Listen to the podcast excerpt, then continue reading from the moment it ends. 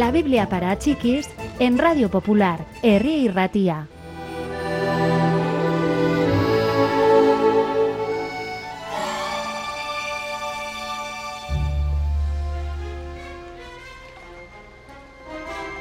Jairo quería tirar del brazo de Jesús para hacer que avanzara más rápidamente hacia el lugar donde se encontraba moribunda su hija. Cuando logró hacerlo, sintió que alguien le golpeaba suavemente en el hombro. Se dio la vuelta para ver quién era. Lo siento, susurró el mensajero. Tu hija acaba de morir. Puedes decirle al maestro que ya no se moleste. El rostro de Jairo se contrajo de dolor, pero Jesús le habló con calma. No temas, confía en mí. Se pondrá bien. Juntos recorrieron el camino hasta la casa de Jairo. Fuera se había reunido un grupo de plañideras, sus gemidos y el sonido de sus flautas anunciaban una muerte.